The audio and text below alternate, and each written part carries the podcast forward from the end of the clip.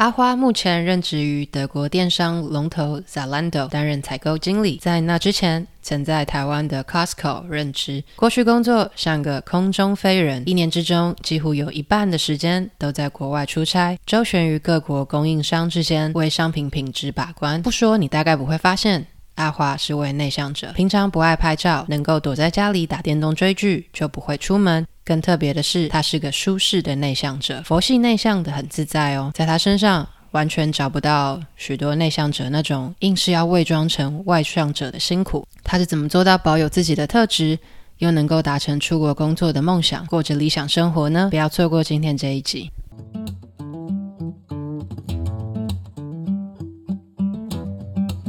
欢迎收听《中途笔记》的口吃内向海外职人系列。这个系列专门探索有海外工作经验的内向者或口吃者的故事。我是中中。你是否曾经梦想出国探索未知的世界，但却因为种种原因而未踏出那一步？踏出舒适圈，挑战自我，从来都不是一件容易的事。中途笔记将为你带来一系列过来人的经验分享，深入访谈那些曾经因为口疾、内向或者各种理由感到不自信的人。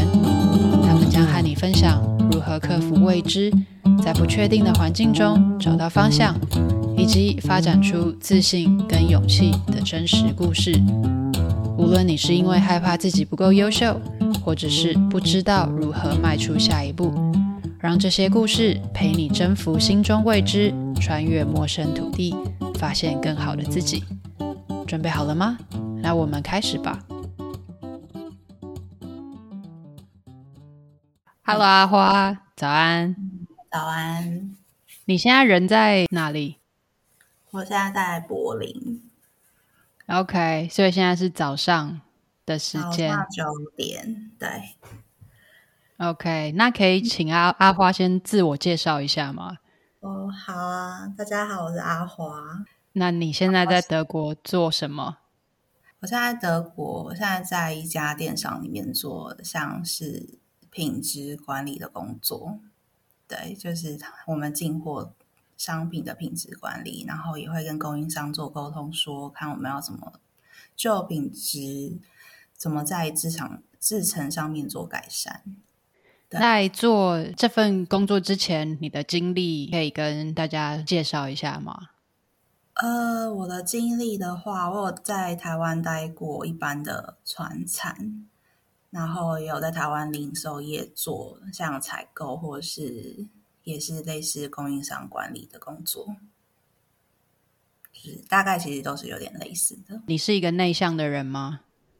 我一直都觉得我是内向人啊，对我来说，我没有很喜欢跟。呃，对我来说，跟其他人像新的人接触啊，或者是跟别人做沟通，对我来说是一个累的事情，不是一个让我享受的事情了。然后我是觉得累的，尤其是很多时候我是需要戴上，我都会说好像要演戏，戴上面具，成成为一个社会化的自己。但就是，对，我没有在 enjoy，就是认识新朋友，或是谈论自己内心感受，或是表达自己这件事情。对，这不是嗯我喜欢做的事。你一直以来都是可以这样子很自在的接受自己的内向性格吗？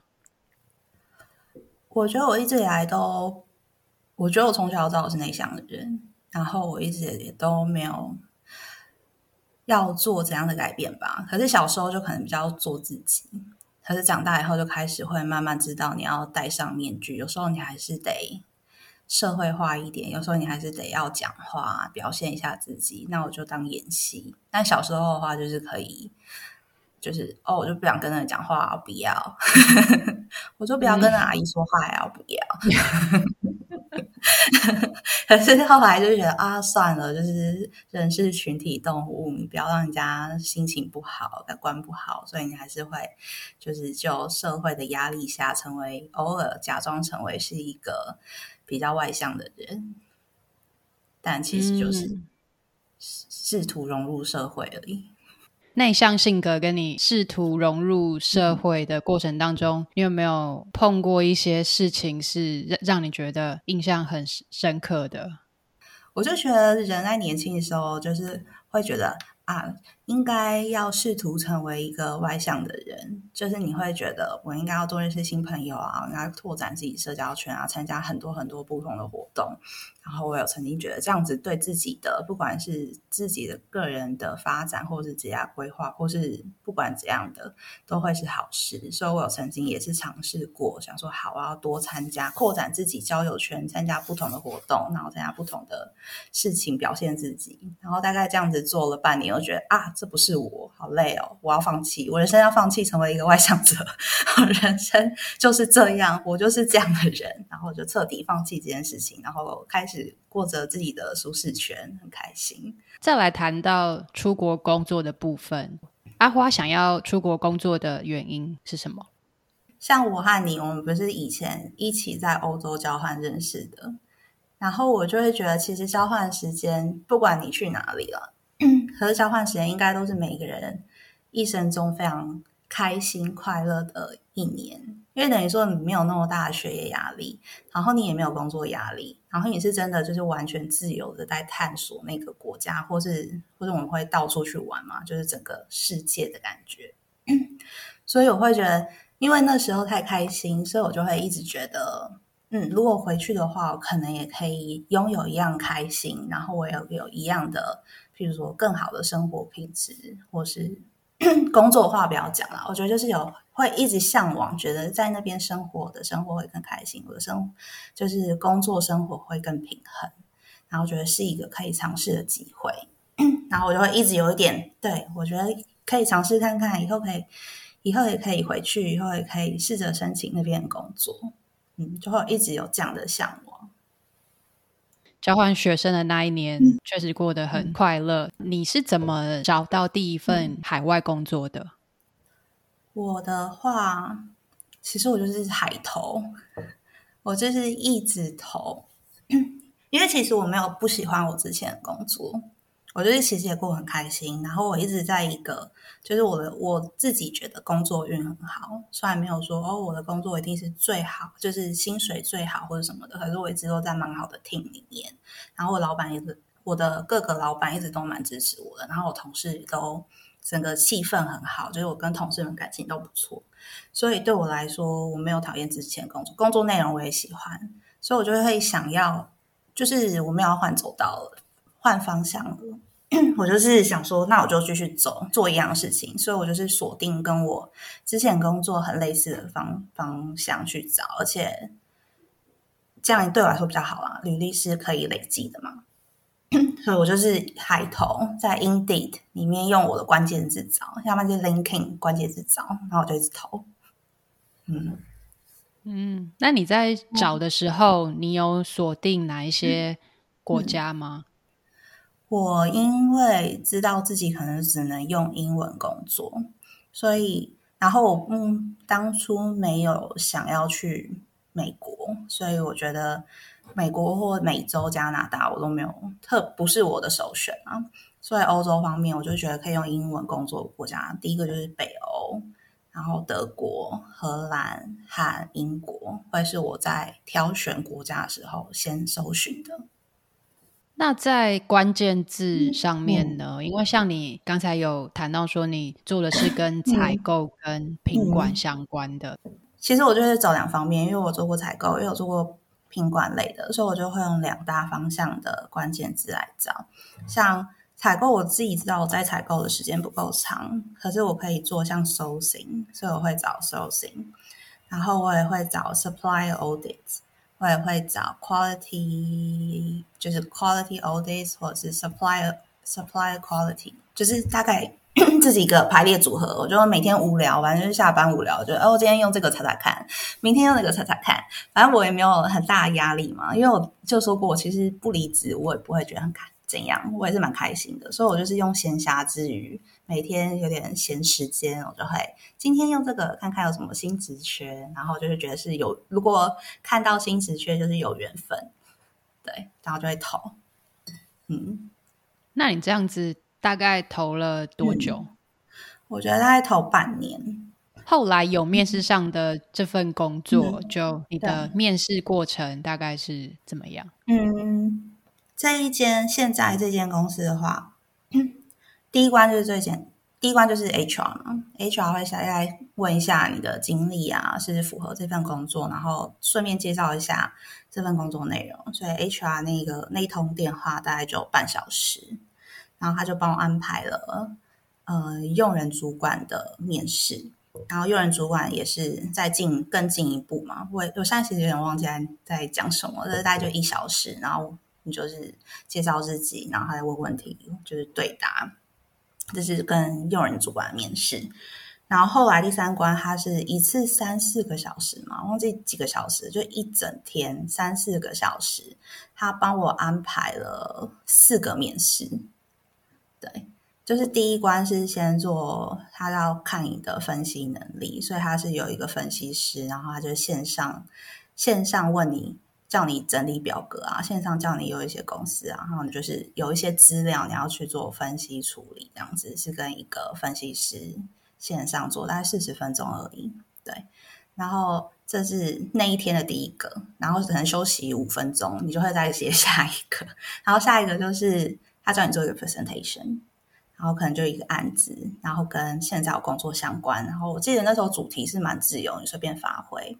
可就是你要跟工，就是表现一下你之前的工作成就，然后跟现在工作什么连接，就是现在你要应征这份工作什么连接。然后这个就是这个算是同才面试，因为跟我面试的是我以后要就是一起合作的 team 的人，这是第二个。然后。再休息十分钟，五分钟、十分钟，然后再去接下一个。下一个就是呃，一个会常常配合的部门的主管的面试，就跟其他部门主管做面试。然后现在也是就问问题了，然后就是他也会介绍一下他们部门啊，以后我们两个走，以后我们两个部门之间怎么合作啊，然后也是就是基本上就是面试，所以也跟再跟另外一个面试，然后。接下来再回去大老板，就是第三个人面试以后再回去大老板。可是因为我的我的我的部门那时候有一点缺人，所以有点奇怪。是我的第四关要面试大老板，其实就是我的用人主管。因为我们那时候中间缺人，所以我其实就直接就跳到最上面那个人，就那个人就是一开始的用人主管，然后我就在跟同一个人面试。但那个人因为他已经跟我面试过了，然后他就没有什么问题。所以其实很快，对对对，然后就等于是这一关结束以后，然后 HR 会再跟你联系，然后他就跟你说：“哦，我们想要用你啊！”你就开始进入谈薪阶段这样子，然后准备要签合约。嗯，整个过程也是蛮紧凑的，还蛮多关卡的，整天下来应该很累吧？很累啊，我觉得就是一连串，就是哦，这个结束了，关掉视窗，换下一个视窗，跟 另外一组面试，然后再关掉视窗，又跟下一组面试，这样一连串下来。那你觉得你跟别的面试者比起来，嗯、就最后你能脱颖而出的原因是什么？嗯、我觉得最后脱颖而出，当然就是你之前的工作经验啦。我之前工作经验跟真的跟我现在这份工作很相关，就是。是可以连续使我以前学到技能和经验是在这边这份工作可以连续使用的。另外，我每一次工作面试，我都觉得除了你技能有到达可能七十分以上，然后表达能力可能有七十分以上，就是然后有个性感觉也不要太怪，有七十分以上。而其他我觉得最最重要可以决定你可以得到这份工作，其实都是看你跟。面试官有没有缘分吧？你们默契合不合？你们的痛调对不对？他会不会觉得跟你工作是可以开心，就是相处的？我觉得这才是最主要的。因为想，我觉得要跟我有一样能力的人，一定有很多很适合的人选。但刚好你觉得哦，跟这个人更对，跟这个人可以更合作更愉快，那可能就因为这样子而被选上。嗯。嗯，对，谈到跟用人主管的契合度，对，那你在这份工作中，嗯、你觉得你的主管或者是你的同事是属于比较内向还是外向的性格？还有他们对于内向者的态度是什么？我跟你说，我在听，所有人都非常非常非常的外向。就是我一开始其实有一点哇，他他怎么精力如如此充沛，好累哦。可是我跟你说，我的 team 很小，我的 team 像老板加我，反正我们就四个人，然后加更大那个老板，我就算五个人好了。他们五个人都超外向，就是你可以明显的感觉出来，他们很外向。可是我觉得，身为内向者，在一群外向人的里面的。极度外向的 工作伙伴里面说，其实我觉得有时候算蛮放松的，因为你知道他们会一直讲话，呱啦呱啦，然后你就不用想说会有尴尬的时间，因为他们就是疯狂讲不停。对，只是有点难的，就是因为毕竟是工作，我觉得工作你还是要适度的表现自己，你要表达一下自己的意见。然后对我来说，我我真的有发现，从很久以前到现在，我一直都是。很不知道要在如何的断点插话的那个人，因为我每次都觉得啊，我要可以插话，那个人又叭叭叭叭一直讲，然后我就是就是你要找那个断点，然后表达一下自己的意见。可是当所有人都那么爱讲话的时候，其实有时候那个断点很难找。对，大家都讲很久。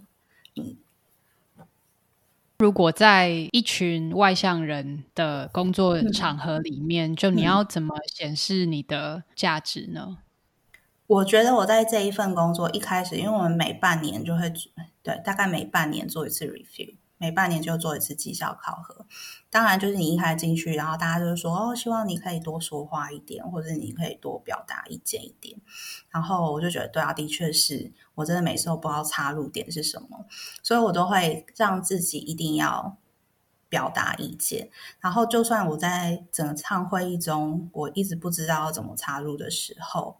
我会试图要帮大家做总结，因为其实大家很乱，嗯、大家在讲话，各自有各自意见，然后每次都没有一个归纳，有一个人归纳说我们现在的会议的重点，然后现在讨论出来的就是呃，现在讨论出来的大概的过程怎样怎样。反正我就会试图当那个归纳的人，我就会说哦，A 说的怎样怎样，B 说的，可是我也觉得怎样怎样怎样，就是你可以大概帮大家做归纳，就是至少你在每一趟会议，你至少都要有一两点。表达意见，我觉得你才会让自己参与在这个会议中。所以，我会觉得，如果我有时候没有插上话，那我也可以当总结的人。因为你在总结的时候，你还是可以表达自己意见了。你就是可以当最后还是诶，这个空间时间你赶快讲话。然后还有另外一个，反正像我们公司是用 Google Meet 在开会，所以你可以按举手功能了，大家就会让你讲。我觉得他就觉得哦，大家一直讲好烦，我到时候都插进去，然后我就按举手功能。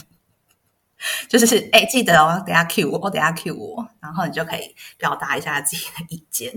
嗯，哎、欸，我觉得这两个技巧真的很好哎，因为像其实我自己以前也常常用这样子的技巧，就是当我发觉真的是所有人都。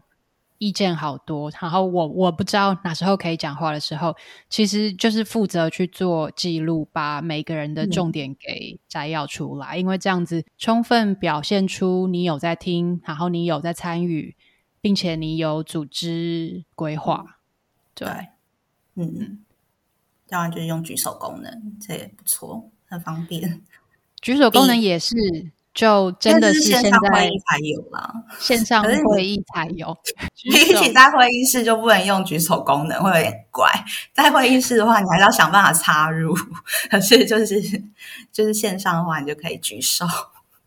在公司里有没有看见一些内向的榜样？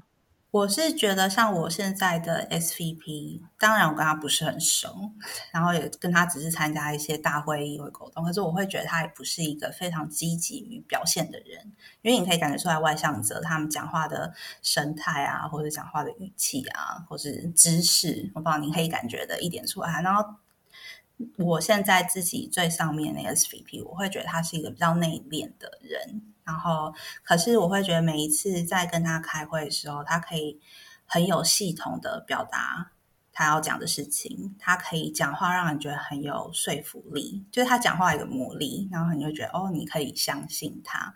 那我觉得像我们这种没有那种没有像孔雀一样展现翅膀的人。我觉得我们内敛的方式就是你要可能讲话要有更有逻辑性，你要更有条理，然后让大家可以知道你在讲什么，然后可以相信你在讲的事情。我觉得这样也是另外一种很好很好的表达能力，不一定要你知道花言巧语，也不是花言巧语，不一定要走那么外向的路线，内向路线我们也可以用。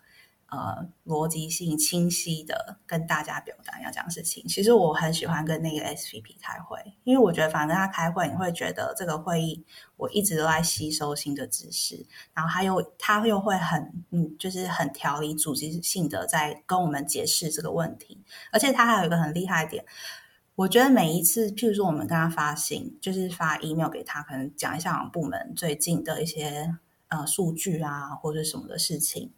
他也都会非常有条理，然后非常就是你会觉得他真的是研究过你的心，然后他会非常仔细的在问问题。他问问题不是有些老大老板，你都会觉得他问问题就是哎，那个怎样？就是你知道乱问，你知道哎，那可能在整理一个什么事资料给我。很多大老板都这样，可他不会。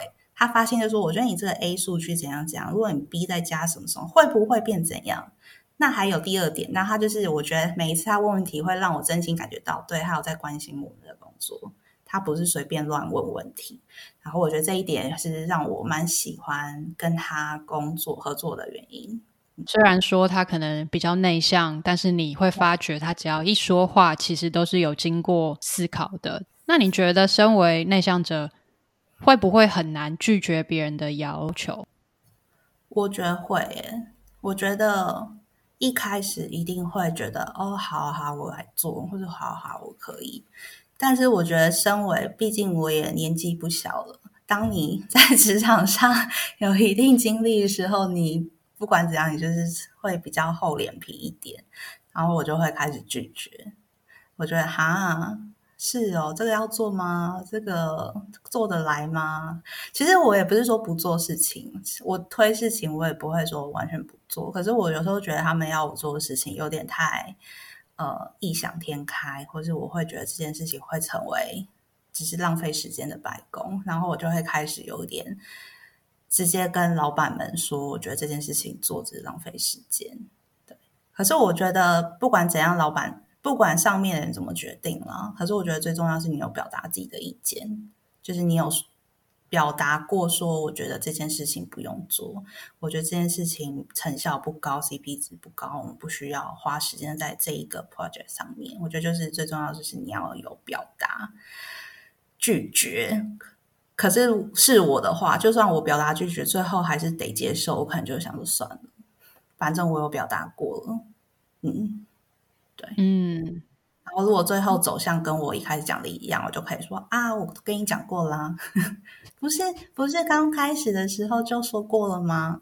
啊，真是可惜呀。德国是一个内向的社会吗？我觉得是啦，大家世俗的观念应该也都会觉得德国是一个很内向的社会。可是我要说实在的，我。因为我在新创公司，所以我们公司文化是非常外向的。所以每一个真的其认识在其他德国公司工作人，跟我工作人跟我自己相处的公司文化比起来，是非常不一样的。我公司是一个特例，我们公司人都很外向，而且我们公司很喜欢雇佣各式不同国家的人。所以其实外外国人和德国人的比例大概就是百分之五十，百分之五十，就看不同部门。所以其实我公司就是有一点不能拿来当 当标准来看。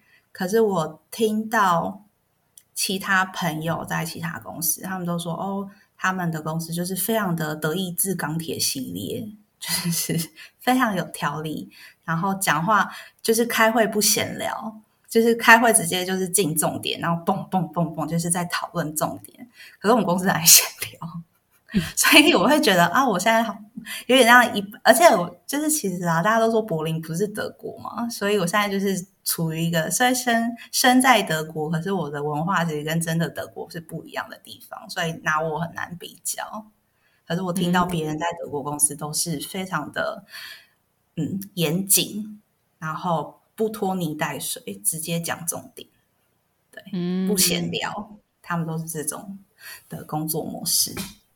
内向者在选要要去哪一个市场工作的时候，其实除了国家整体上的文化以外，嗯、其实也可以考虑产业或者是公司的大小、新旧。我觉得可以，而且现在公司应该他们都会，就是网页都会写下他们公司的文化、公司理念啊，公司喜欢怎么样的走向，你大概就可以从那略知一了，这间公司喜欢怎样的人。像譬如，这间公司说我们希望创新，我们勇于挑战。那你知道这个公司可能就是比较新，然后想要尝试新东西嘛？那可能就比较偏外向一点。那你这个公司是严谨，就是工业类的，然后比较保守类的。那我觉得整个公司在就是制定政策啊、计划类啊，就是公司会比较保守。对于跟你一样内向，但是也想要出国工作的人，你有没有什么建议？其实我觉得就是投哎、欸，不管怎样，就是反正就试试看啊。我当初也只是抱着试试看的心理，就没有一定要来，可是就觉得啊，对啊，你就佛系，你就投嘛。那你就是当然就是当然每一次你可能都要修改一下履历。我履历也就改，就半年内我也改了蛮多份，就一开始觉得哦这样可以，后来就觉得诶，就是某一天可能就睡前就想说哦，我那个可以再怎样改，反正我就是有慢慢的在修改履历了。然后有时候是真的很想去的公司，我可能会真的刻字化履历，或者我真的会写 cover letter。虽然我现在面试这间也没有刻字化，也没有写 cover letter 而上，但是以前就是真的有很想去的，我可能就会写 cover letter，它很刻字化履历。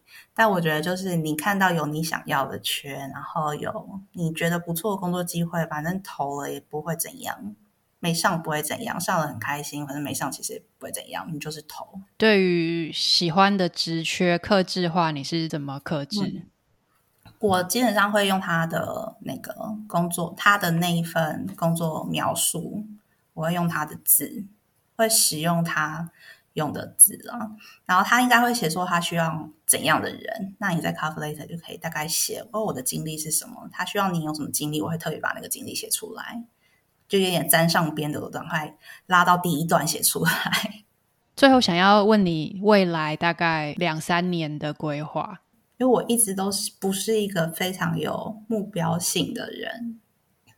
所以我最近刚好工作上也要写这个两三年的规划，我也是卡在这边卡非常非常的久，因为其实我不是一个在工作上非常积极进取，或是我我有很就是远大目标，说哦有一天我要成为公司的 VP、SVP，其实我知道我没有想要，就是我很明确的是，我觉得现在的位置 OK，薪水我 OK，我不用再领，我不想要为了上面的位置。